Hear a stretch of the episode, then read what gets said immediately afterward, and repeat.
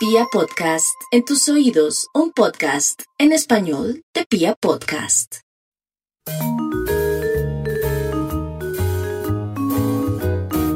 Hola a todos, bienvenidos. Este es el podcast de Rescate Financiero. Soy Catalina Gudelo, abogada especialista en insolvencia de persona natural no comerciante y manejo de crisis de endeudamiento.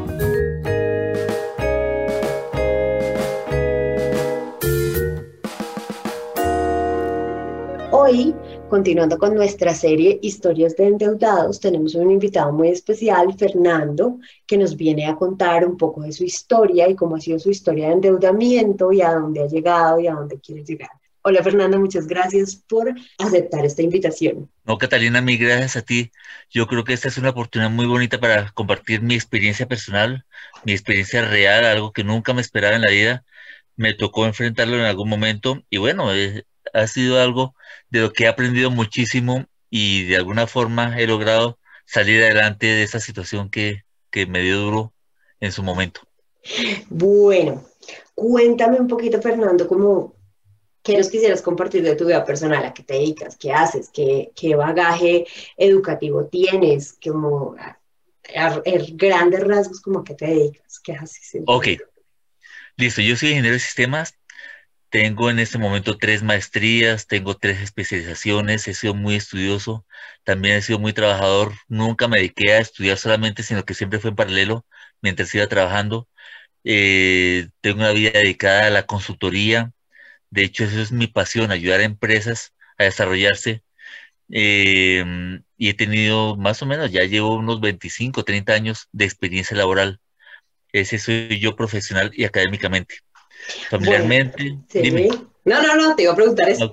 ¿cómo, es tu, familia? Claro. Mi familia son mis dos hijos, Natalia, ella tiene ya 19 años, eh, Camilo tiene 11 años, eh, ellos son mi pasión, son realmente los seres por los que yo lo daría todo y por los que yo me comprometí a sacar esto adelante. Yo creo que ellos justifican cualquier cosa que yo haga siempre en torno a la honorabilidad y al, y respeto por todos los demás. Mis padres, vivo con ellos en este momento. Me vine a acompañarlos en un proceso médico que está eh, viviendo mi madre. Entonces yo creo que, aparte de todo, Catalina, fue la mano de Dios la que me puso en esta situación, la que me, me sacó de una zona de confort donde estaba a vivir una situación un poco complicada, pero cerca de ellos permitiéndome ayudarle en un momento de un tratamiento muy delicado de salud. Y bueno, ya también salió adelante en esa situación. Digamos que son pasos de la historia que ya nos tocó dejar atrás y que afortunadamente los sacamos bien, muy bien. Bien librados, salimos bien librados. Eso está bien. Bueno, si yo te preguntara por cuándo empezaste tu vida crediticia, hablando en sentido crediticio, eh, ¿cuándo te empezaste adquirir deudas o adquirir obligaciones, ¿hasta cuándo se remonta tu mente? Uy, mi mente se remonta yo creo que hasta mis principios de la vida laboral. Yo creo que siempre, siempre fui una buena vida. Yo siempre me di buenos gustos, yo nunca escatimé nada. Bueno, naturalmente no escatimaba nada para mi familia, para mis hijos, para mi esposa. De hecho, yo era, digamos, quien aportaba financieramente para el hogar. Yo asumí ese, esa responsabilidad y ponía allí todo el dinero en pro de sacar a mi familia adelante. Entonces, en ese sentido, siempre tenemos buenos viajes, buenas experiencias, eh, tratado de salir frecuentemente a descansar, a disfrutar, hacer viajes internacionales, eh, pude comprar mi propio apartamento en, su momento, tenía, eh, llegué a tener dos casas, eh, dos carros, no, yo vivía muy bien, pero yo creo que siempre el crédito estuvo marcando mi vida. Inicialmente fueron cosas pequeñas, luego eh, pues naturalmente me metí en la compra de la, de la casa, eh, por esos días también me salió una buena prestación en, donde yo estaba trabajando, que me permitió de hecho llegar a pagarla completamente. Entonces, no, yo creo que vivía cómodamente, pero las, los compromisos financieros siempre están allí. Leves, manejables de alguna forma, sí. O sea, eso te iba a preguntar, ¿qué, porcentaje crees tú que de lo que tú conseguiste fue a través del crédito o fue a través de otras vías? No sé, ahorro, herencias, eh, loterías, cualquier otra vía. O sea, ¿qué porcentaje crees tú que tenía de peso el endeudamiento en tu vida? No, yo creo que casi todo lo grande lo conseguí a partir del endeudamiento, que algunos los puede pagar rápidamente, el hecho del apartamento. Ah, digamos que la coyuntura se dio para que en menos de un año yo lo pudiera pagar. Eh, el carro fue un sueño. O sea, sacaste un crédito. ¿A cuánto tiempo estaba pactado ese crédito más el o menos? Carro, eh, el apartamento lo había sacado más o menos como a 15 años. Sí. Y por esos días se dio la liquidación en la empresa donde yo estaba y la indemnización fue bastante buena. Y lo primero que hice fue, a pagar el apartamento completo de una vez. Entonces no demoré más de un año en, en pagarlo. Y bueno, y a ver, te saliste del trabajo, saliste del trabajo liquidado por un mutuo acuerdo o liquidado porque te terminaron el contrato? Porque se terminó el contrato. Eh, yo estaba en un área que a nivel global se acabó y entonces ahí salimos muchas personas de la empresa en ese momento. ¿Y ya tenías trabajo nuevo? Cuando... No, no lo tenía, me avisaron y ese día ya terminaba el trabajo. Ok, por eso te digo, es que me surgió una inquietud y es algo muy importante que, que podemos aprovechar para conocer y es, una persona sale del trabajo, queda con una liquidación y sale a pagar sus deudas aún sin saber si ya va a conseguir otro trabajo o no, o el tiempo que se va a demorar en conseguir otro trabajo. Sí. ¿Cierto? E-, es, sí, así lo hice. Sí, no, y, y así nosotros estamos llenos del rescate financiero de historias así, o sea, me, saca, me sacaron o me salí, porque pues, realmente no es relevante para la historia del trabajo, me entregan una liquidación y lo primero que hago es le coger toda mi liquidez, por decirlo así, y voy y se la entrego a un banco. Y me siento feliz. O sea, la entrego a mis acreedores, a pesar de que mis acreedores en muchas ocasiones ni siquiera me están presionando para que lo haga, sino que lo, me siento feliz. Bueno, y después de que pagaste tu, tu apartamento, ¿qué más hiciste? Pero mis cuentas daban eh, que posiblemente si yo mantenía esa deuda, los intereses iban a ser más altos. Sí, sí, Entonces preferí salir de una vez de esto. Y yo como que, me no, sí, me tenía mucha confianza y de hecho no me fue mal en ese momento. No, yo sabía que podía salir adelante. Tuve un año en que estuve trabajando independiente, sin emplearme. Entonces busqué mis propias fuentes de ingreso, me alié con buena gente. Eh, y, fíjate que fue una época difícil porque fue el 2008 y el 2008 fue un año de crisis global. Y a pesar de esa crisis, yo creo que fue de mis años más productivos y fue un año en que estuve independiente. Logré buenos contratos, buenas cosas eh, y logré salir adelante muy bien de, esos, de ese año. Y la vida continuó. Y la vida continuó, continuó en las mismas condiciones, naturalmente mantenía créditos que eran moderados, pues eran proporcionales a lo que yo recibía. Entonces yo sabía que casi todo lo consumía con tarjeta de crédito, la mayoría me gustaba hacerlo a una sola cuota para no tener que pagar los intereses, sin embargo había compromisos más grandes que me demandaban tomar más tiempo. Entonces mantenía un equilibrio entre lo que recibía y lo que... ¿Y cuál, y cuál era la razón para que pudiendo pagar, porque cuando yo difiero una cuota, pues realmente lo puedo pagar casi en efectivo, ¿no? Sí. es, es, pudiendo pagarlo en efectivo, ¿cuál era la razón para que tú lo pagaras a una sola cuota? Porque yo sabía que a una sola cuota no me cobraba intereses. Ajá. Entonces era un beneficio económico ahí, de corto plazo, pero, pero así lo veía. Sí, porque a los 30 días tenías igual que pagar. Sí, Sí, exacto, así es, así es. Y, ahí también, y ahí también hay algo que a mí siempre me llamó la atención en ese tipo de comportamiento, porque ese tipo de comportamiento es de gente muy juiciosa y muy ordenada. Y es que a veces se nos van ciertas compras a más tiempo, ¿cierto? Sí. Las grandes sobre todo. O sea, las grandes decimos, no, no alcanzo a pagar, no sé, X cantidad, las vacaciones que me van a costar X cantidad de millones de pesos, y entonces terminas revolviéndose de una cuota con lo de 20 cuotas y, al final es un enredo pagar eso, ¿no te parece?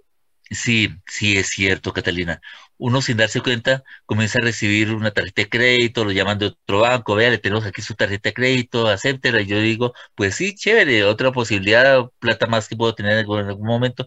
Y uno sin darse cuenta comienza a endeudarse con una, con la otra tarjeta de crédito. Pero digamos que mi problema no llegó en ese momento. Mi problema vino más adelante y ahorita de pronto hablar de situación en particular. Ahí te estoy contando todavía cuando estábamos en los gozosos. bueno, y después de eso, ¿qué siguió? Bueno, después de eso, eh, me empleé nuevamente, comencé un proyecto y el proyecto fue bastante exitoso y me llamaron para que lo gerenciara, pero me vinculara con la empresa, lo hice y lo sacamos adelante. Luego de eso, eh, tuve un proyecto en el cual salí del país. Me fui del país y allí ganaba en pesos, pero gastaba en dólares. El problema es que yo como que nunca hacía la conversión a cuánto me equivalía ese consumo en dólares. Entonces, por ejemplo, yo estaba almorzando con una ensalada y la ensalada me puede costar perfectamente 7, 8 dólares y para mí no era muy relevante 8 dólares. Pero cuando tú haces la conversión, 8 dólares era más o menos 20 mil pesos por una ensalada, que yo aquí en Colombia pues no hubiera pagado toda esa plata por una ensalada nada más. Pero y estabas ganando en pesos. Y estaba ganando en pesos. Y los gastos se mantenían aquí todavía. Y yo seguía respondiendo por todos los gastos de la casa, por la educación de los hijos, la educación de la esposa, por el sostenimiento de los servicios, de, todo. Pero ahí poco a poco comencé a aumentar el, endeudamiento sin darme cuenta. Sí, sí, e, es, como una cosa, yo le digo a la gente, es, similar a la diabetes. O sea, no es algo que pega de uno, sino es algo como silencioso que va creciendo ahí, ¿no? El, endeudamiento. O sea, uno no sabe en qué momento todo se volvió cero saludable, pero pues uno está ahí y en el, y en el cuando se está inmerso en la situación es difícil verlo. Es, difícil ver, porque además uno yo siempre utilizo la misma frase, los endeudados somos optimistas, ¿no? Siempre pensamos que vamos a salir adelante de alguna forma, va a aparecer un contrato nuevo, va a aparecer un trabajo nuevo, voy a hacer, así sea con la lotería, pero me voy a ganar la lotería o el esposo rico o la esposa rica, lo que sea, y voy a seguir. y, ese optimismo nos lleva muchas veces a, a, que de verdad vivimos en otro planeta, o sea, no nos damos cuenta de lo que está pasando.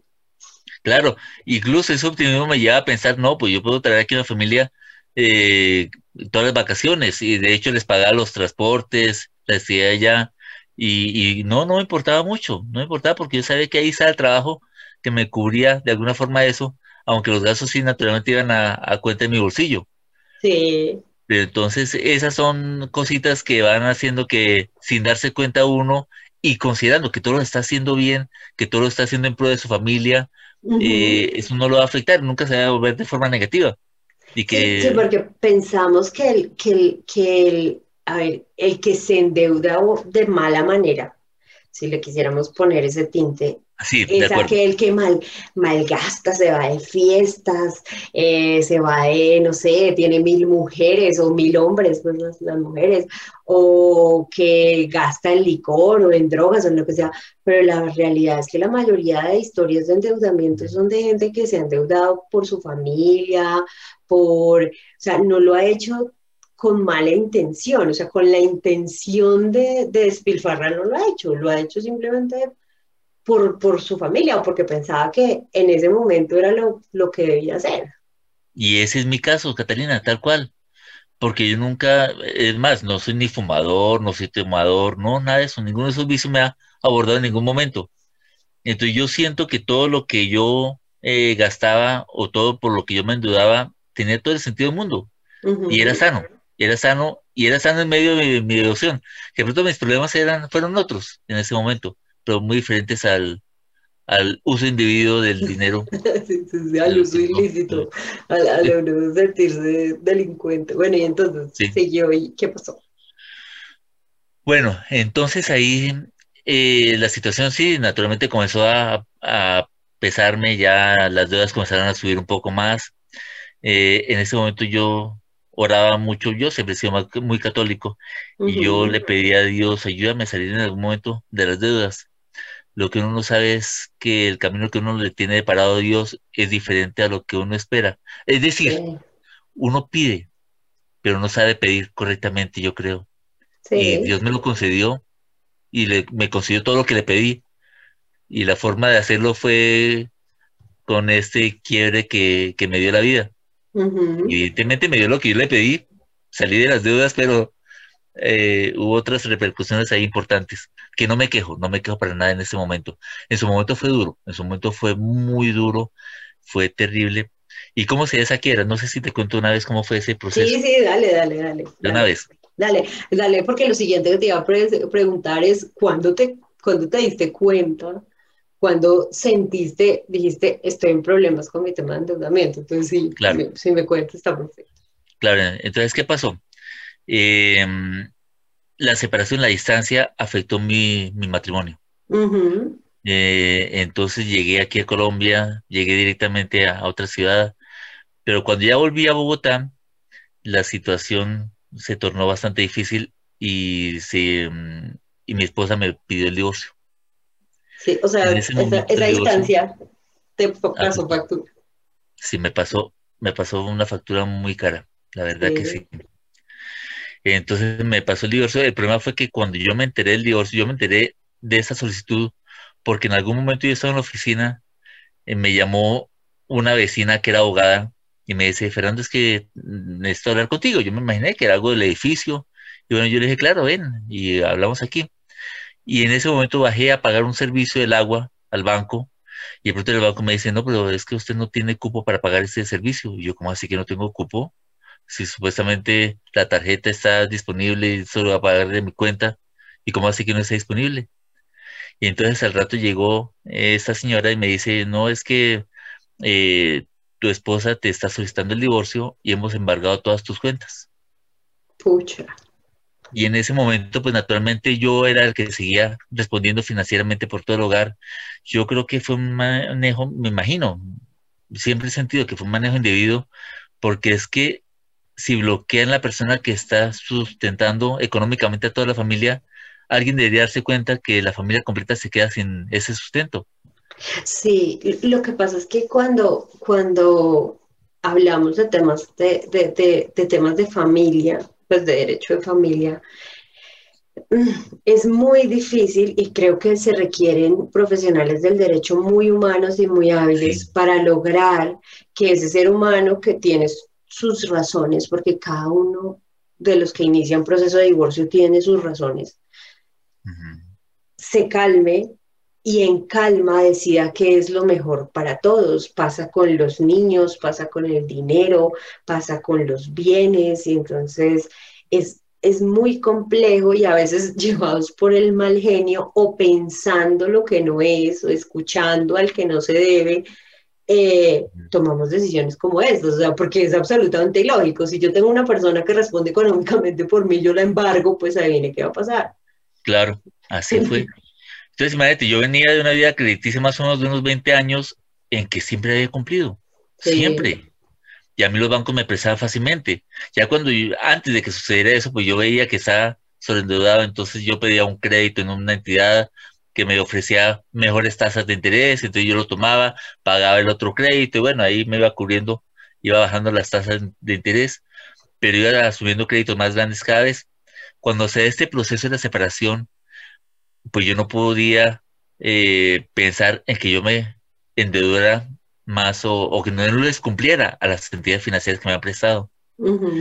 Y la única fuente que me quedó para poder sustentar ese manejo con los bancos fue, pues venga, tome prestado de una tarjeta de crédito, saca la plata de ahí y pague la plata que usted dé en el otro banco.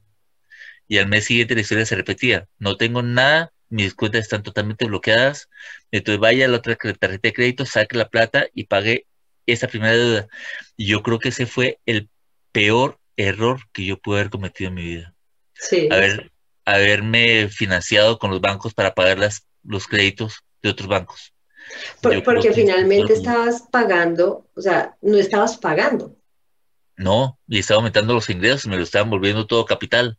o sea, no estaba, porque uno dice, saqué una tarjeta para pagar la otra, y uno dice, no, no estabas pagando porque el otro dinero también era prestado. No, yo, le, llamo a eso gimnasia financiera, pues muy, muy, muy metafóricamente, o jineteo, dicen otros, pero es una cosa supremamente común en las personas que tienen un alto nivel de endeudamiento y es cojo un producto, el producto A para desocupar el B, y luego cojo el B para desocupar el C, pero adicional a eso los intereses sobre intereses se los van comiendo y, y no están haciendo nada, solamente aumentando o engordando o inflando su endeudamiento. Así es. Si al final me preguntas un consejo, es el primer consejo que, que doy aquí. La gimnasia financiera es de lo peor en lo que uno se puede meter. Además es enloquecedora, enloquecedora, enloquecedora. Yo he llegado a tener personas en la consulta en rescate financiero que me traen un cuaderno donde tienen exactamente los cupos de sus tarjetas y cuánta plata al centavo les queda, porque claro, ellos sobreviven y medio pagan con eso. Entonces, cuando un banco, por ejemplo, toma la decisión de disminuir el cupo de avances, el castillo se cayó. Sí. El, o sea, un banco les dice, además los bancos son muy pilos, ¿no? Los bancos se dan cuenta que tú estás utilizando más avances que compras, entonces dice, este personaje no está consumiendo, sino está utilizando este efectivo para algo y te lo quitan de un momento a otro. De acuerdo. y bueno, y, ahí estabas de qué hiciste.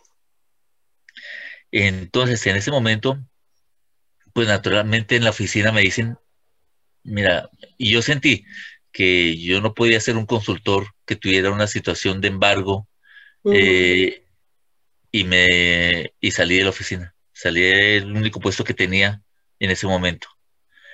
Durante un año completo yo estuve viviendo gracias a que yo había invertido mucho en educación para mí. Y entonces eso me abrió las puertas de varias universidades. Y hoy en día ese año lo agradezco a las universidades que fueron las únicas que me dieron la oportunidad de mantener un ingreso que me permitiera vivir más o menos. Claro, porque finalmente, finalmente a pesar del embargo, a pesar de el divorcio, a pesar del, pues, de ya no tener como posibilidad de acceso a crédito, tú tienes que seguir viviendo. Y además eres responsable por dos personas, mínimamente, o sea, dos Así es. Que uno dice, ¿cómo haces? A, mí siempre me pareció muy bonita esa, esa fase, es una de las fases más dolorosas de una persona con una crisis de endeudamiento, porque es una fase donde yo digo, mmm, lo sostiene la providencia divina, o sea, no sabe cómo, pero logra pagar sus cosas, algunas cosas, no todas las cosas, logra medianamente sobrevivir y, cruzar. Yo, yo siempre pongo el ejemplo de la solución está como a la vuelta de la esquina, pero tengo que llegar a la esquina. Es, es ese, ese pedacito chiquito que uno recorre o largo, dependiendo. Pues mira, eh, yo creo, Catalina, en mi vida hubo muchos milagros, muchos milagros en ese momento. Pero los milagros que más recuerdo es increíble cómo la mano de Dios estuvo ahí. Yo estaba sin un peso. Un, eso era un miércoles. Y el viernes yo tenía que pagar la seguridad social de mis hijos, la salud para ellos particularmente. Y no tenía ni un peso para pagar 300 mil pesos que había por un salario mínimo de prestaciones fiscales, de prestaciones, de, Prestaciones sociales. Prestaciones sociales, perdóname, eso es. Y entonces yo me acuerdo, en ese momento me puse a orar, Señor, ayúdame, necesito completar esos 300 mil pesos para pagar la salud de mis hijos. Y esa tarde, curiosamente, alguien me llamó y me dice, Fernando, yo te conocí en una obra que estuvimos haciendo. Yo antes eh, hacía muchas horas de, eh, relacionadas con disoterapia yo aprendí a ser payaso en otro país. Sí. Y siendo payaso yo visitaba hospitales de forma humanitaria eh, y allí íbamos a ver niños. Entonces cuando llegué aquí al país, esa costumbre la mantuve. Naturalmente es un tema voluntario, es un tema que nunca te van a pagar y no esperas una recompensa física o monetaria, sino ese simple gusto de saber que tú estás llevando la felicidad a alguien que lo necesita. Y entonces alguien me vio en una función de esas en un orfanato y me dijo, necesito que tú me ayudes en eso en una universidad. ¿Cuánto me cobras? Y yo sin pensar en nada más dije, pues vamos a estar dos, tres horas, te cobro 300 mil pesos. Eh, me fui y eso era el día siguiente, el jueves. El jueves fui, hice la presentación, hablé con los docentes y al final del evento la señora llega y me dice, mira Fernando, aquí están tus 300 mil pesos. Y yo los estaba recibiendo y dije, esto fue lo que yo pedí y yo nunca lo había relacionado. Pues al día siguiente salí corriendo a pagar las prestaciones que debía para que mis hijos tuvieran la salud. Ese es el tipo de milagros que se da en esas situaciones. Claro que en ese momento hace falta mucha bondad en el corazón para apreciarlos, ¿no? Mm, es, hace falta algo dentro de uno para apreciarlo. Yo le digo a la gente, la espiritualidad hace que nosotros seamos capaces de apreciar o, de, de, ver siquiera que algo bueno pasa en medio de la, de la incertidumbre, porque una, una situación de ese tipo, de ese tipo es, pues es muy compleja, ¿no? O sea, una, una situación, si uno ve el panorama, uno dice, hombre, este hombre cómo caminaba, ¿sí? Cómo estaba vivo, ¿sí? cómo no se enloqueció. Eh, y me dice, pues es esa fe y esa espiritualidad que lo va llevando a transitar esos valles oscuros, pues podría decir. Sí, sí, yo, yo estoy seguro que la mano de Dios siempre me llevó para salir adelante de cada situación, pero ese es de los milagros que más recuerdo en, esa, en ese momento, eso fue impresionante. Y, mira cómo, cómo, el dinero cambia de sentido, ¿no? Porque seguramente en tu cuenta bancaria había seguramente mucho más o había existido mucho más de 300 mil pesos en algún momento dado, ¿no? Claro. Y se vuelve importante y es un mensaje que yo siempre le quiero dejar a las personas, es el dinero es relativo. Mm el dinero es relativo. Muy, muy cierto, A veces, a, veces estamos, a veces estamos muy preocupados por una cantidad muy pequeña o muy felices por una cantidad muy pequeña. ¿sí? Y a veces estamos muy preocupados por una cantidad muy grande o muy felices por una cantidad muy grande. Pero claro. Es, porque es dinámico, es relativo y la situación es relativa. Siempre la, la, mirada de optimismo debe estar ahí, porque yo le digo así, así como usted estuvo bien y ahorita no se siente tan bien, pues en algún momento puede volver a estar bien. O sea, la plata es un circulante. Entonces en algún momento puede llegar otra vez a usted. Claro, pues imagínate, yo estando fuera del país, yo me podía sacar para una semana 400 dólares, así nomás, y con eso vivía cinco días. Exacto. Y eso me daba mucha holgura. Llegué aquí y llegó el momento en que 300 mil pesos eran toda mi vida, lo necesitaba para pagar la salud de mis hijos y como tú dices, es muy relativo. Y bueno, ¿y después de eso qué pasó? O sea, digamos que, Entonces, después de eso, pues, naturalmente yo seguía manteniendo de alguna forma esa gimnasia financiera hasta que ya llegó el momento en que no me quedó ni un peso de cupo. Eh, llegó al punto incluso, y yo me imagino que también fue por recomendación de los abogados, en que a mi esposa le tenía una tarjeta de crédito. Y de un momento a otro, cuando fui a ver los saldos, había sacado toda la plata había hecho un avance por toda esa plata y pues naturalmente me había dejado la deuda a mí porque era una tarjeta que yo tenía parada. Y entonces ese yo creo que fue el punto de quiebre en el cual yo dije, hasta aquí llegué porque ya no tengo nada. Nada para seguir haciendo gimnasio financiera, nada. Y ahí fue cuando te conocí. tu esposa tenía una tarjeta parada por ti. Sí. Y ella cogió y se gastó el cupo. Y sacó la plata. Que se la gastó, no sé qué hizo. Sí, pero digamos, utilizó todo el cupo, sería la expresión correcta. Así es, así es. Y eso, y eso, mira que eso es una enseñanza muy linda. Y eso es algo que, yo quiero aprovechar para enseñarle a las personas y es, no está bien que su crédito sea administrado por otro, o sea, para otro. O sea, uno nunca debe perder el control de su crédito, ¿sí? Yo, digo, yo no soy amiga de las tarjetas amparadas. ¿Por qué? Porque la tarjeta amparada permite que el control de mi crédito lo tenga otra persona. Yo soy amiga de las tarjetas recargables o prepagadas con tal que si es alguien que depende económicamente de mí, un ejemplo, un hijo que tengo en la universidad y pues a veces tiene gastos eh, pequeños o grandes y para eso nos sirve ahorita muchísimo la tecnología, pues yo simplemente le recargo para que él pueda comprar o para que él pueda hacer la operación económica que tenga. Lo mismo con las esposas o todos los dependientes económicos, mis papás, bueno, el que sea, es yo no puedo perder el control de mi crédito, porque el crédito es de uno y finalmente el que van a perseguir es a uno. Mm. Entonces uno dice, e, eso es, eso es una, algo que debe ser una regla de vida. Mi crédito es mío, yo te voy a mantener y te voy a ayudar y te voy a, tú eres dependiente económico mío, pero yo voy a seguir manteniendo el control. Por lo tanto, te voy a dar una tarjeta de crédito prepago y cuando necesites algo te la cargo. Ya. Sí, así debería ser, evidentemente.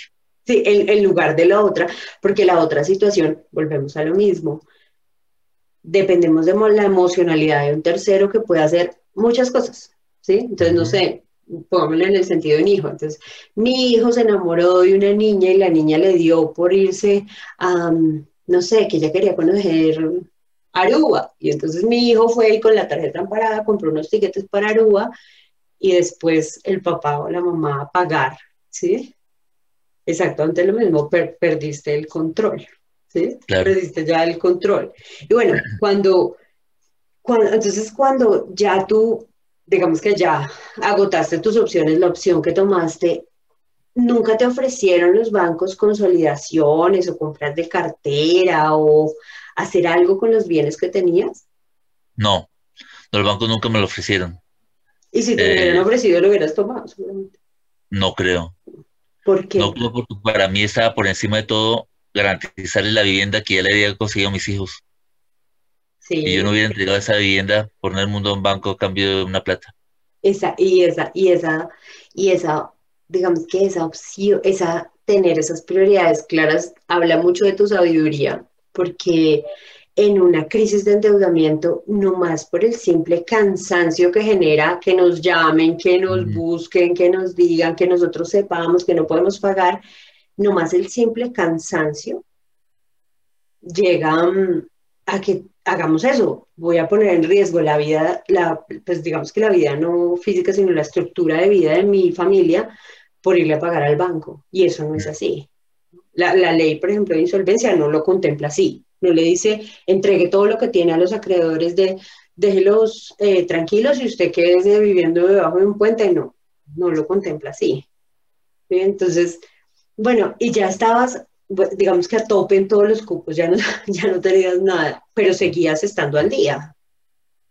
No, pues en ese momento, yo me acuerdo que ya el proceso de separación eh, se cerró, finalmente liberaron mis cuentas, pude pagar algunas cosas con la plata que tenía ahí, pero naturalmente no tenía mucho, no tenía mucho porque pues todo lo que yo había ganado lo había invertido en apartamento, en carro, en, las cosas físicas, pero lo poco que tenía inmediatamente se fue para seguir pagando las deudas a los bancos y mantenerme al día con ellos. Eso fue lo primero que traté de hacer.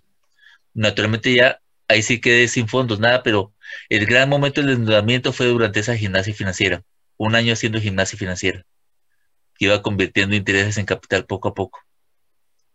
Y, era, y es algo que tú ves como la solución instantánea, termina siendo un poco el camino de la perdición de una persona. Una, una, cosa que, además, no sé si te pasa, pero tiene la sensación uno de verdad de angustia. ir a sacar plata de un avance es angustiante. No, no porque sea así normal, pero como uno sabe que de esa plata, de ese avance, depende ir a pagar otra tarjeta, uno como que siente angustia, se para al frente del cajero de manera angustiosa para que le bote la plata exacta que necesitas para pagar al otro lado. No, los motivos de angustia son altísimos, Catalina. La siempre llamada cada día de tres bancos, los tres bancos se están llamando. Eh, dándote plazos, mire, usted tiene hasta pasado mañana para pagarnos 50 millones de pesos. Y uno, pues, y, esa gente que está pensando, ¿de dónde va a sacar así? Si no puedo pagar una, un crédito de un millón de pesos, ahora sí quiere que le pague todos los 50 millones de pesos que le debo. Unas ofertas, unas ofertas irresistibles, o sea, unas ofertas irresistibles. Sí, sí, sí. Yo también, a mí, obviamente yo entiendo como acreedor yo fui abogada de acreedores y entiendo perfectamente desde dónde viene el planteamiento, pero pues eso es irreal. o la persona acude a mercados eh, de crédito absolutamente riesgosos para ir y pagar. que cualquiera de las dos cosas a mí me parece terrible. Sea, me parece tan terrible que una persona, no sé, sin tener la plata vaya y haga ese tipo de negociaciones, como que vaya y se consiga la plata y haga ese tipo de negociaciones porque pone en riesgo otras cosas, eh, otras cosas como más, más importantes. Y entonces, bueno, mm. estabas así, ¿y qué pasó? Y entonces, bueno, conocí un amigo, este amigo me comentó de mm, esta ayuda que tú me podrías brindar, Catalina. Yo no, la ley, ¿no? Yo, no hago nada, opero la ley. yo no hago nada, opero la ley. No, no, no, y todo fue transparente frente a los bancos, ni más faltaba. Sí, no puedo decir que haya, de hecho, pues fíjate, yo creo que fue un poco la cultura del respeto siempre con los bancos. Fueron 20 años de una cultura crediticia totalmente sana, y cuando ya llegó el momento que en mis deudas llegaban a 200 millones de pesos, con esos compromisos. Entonces ahí fue cuando acudí a ver una ayuda, cómo podía llegar a un acuerdo legal con los, con los tres bancos. Y, digamos que 200 millones de pesos frente a tus ingresos, ¿qué tanto eran? O sea, eran 10, 20, 30 veces tu ingreso. ¿Cuánto era el endeudamiento? No, pues era todo. Imagínate, en ese momento no tenías que en las universidades. Y las universidades me pagaban por la cátedra. Ni siquiera estaba con una vinculación permanente. Entonces, eso era un porcentaje altísimo. Yo no, no me he puesto ni a calcular ¿Cuánto sería eso? Y, mi susto era que si no llegaba a un acuerdo, los intereses me seguían creciendo. Sí, e, eso, eso te iba a decir, te lo pregunto, es porque, porque uno dice, se vuelve, cuando uno dice que esas deudas son impagables, ¿sí?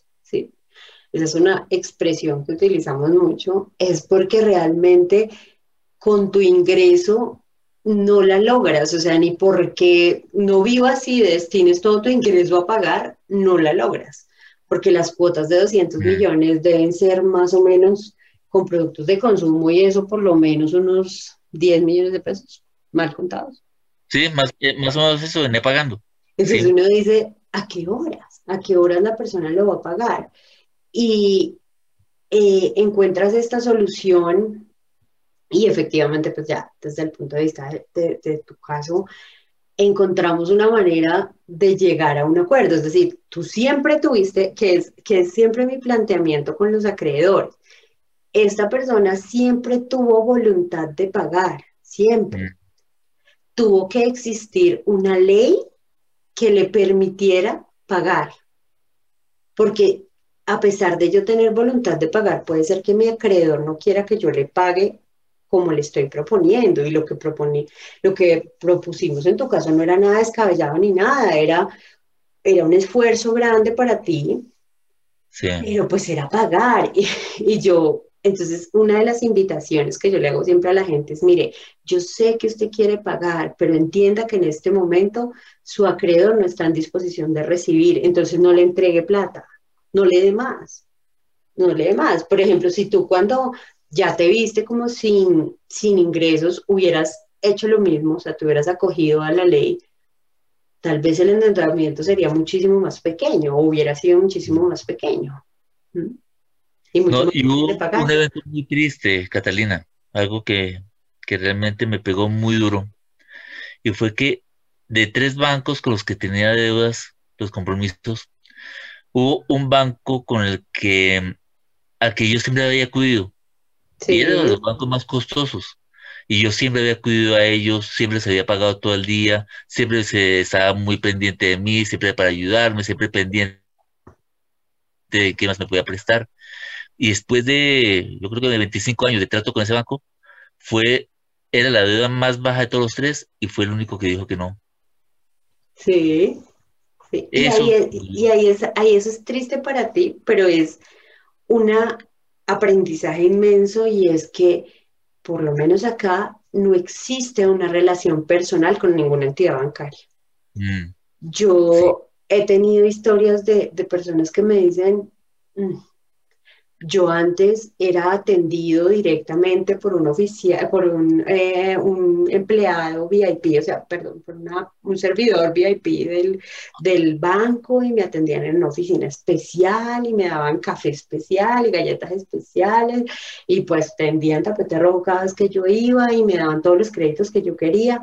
Y hoy en día, pues no, le, le dicen no a, a las propuestas.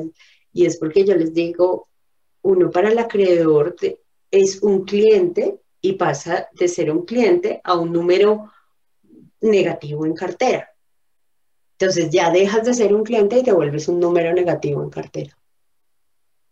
Y así es. Entonces, ese es uno de los argumentos más importantes para entender que cuando yo tengo que priorizar mi necesidad versus la necesidad del acreedor, tengo que priorizarme yo. Mm. Porque el banco no tiene una relación personal conmigo. tal vez las personas que trabajan en el banco sí me quieran y me acepten, pero, y, pues yo sea un cliente interesante y me traten muy bien, pero pues el gerente de la oficina que te daba todos los créditos no te va a dejar de cobrar porque ese es su trabajo.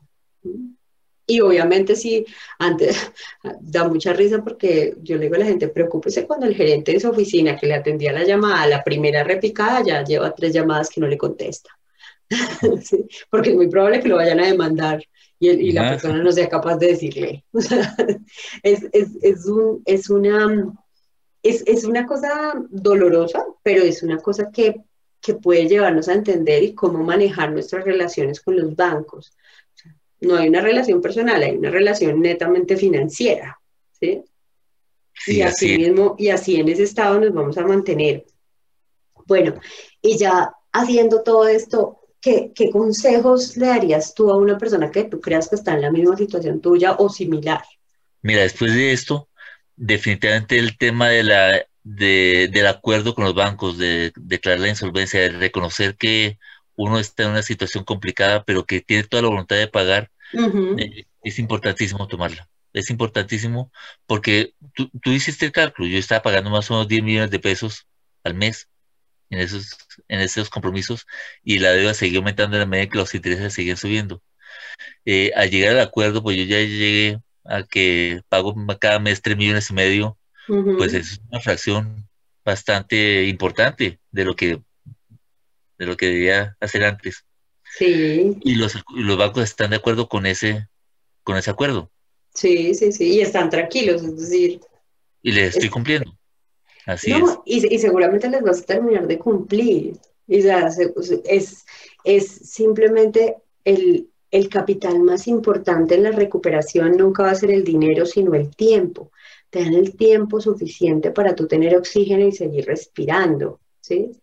Yo siempre le invito a las personas a pensar, mire, usted fue tan bueno en lo que hizo que los bancos se fijaron en usted.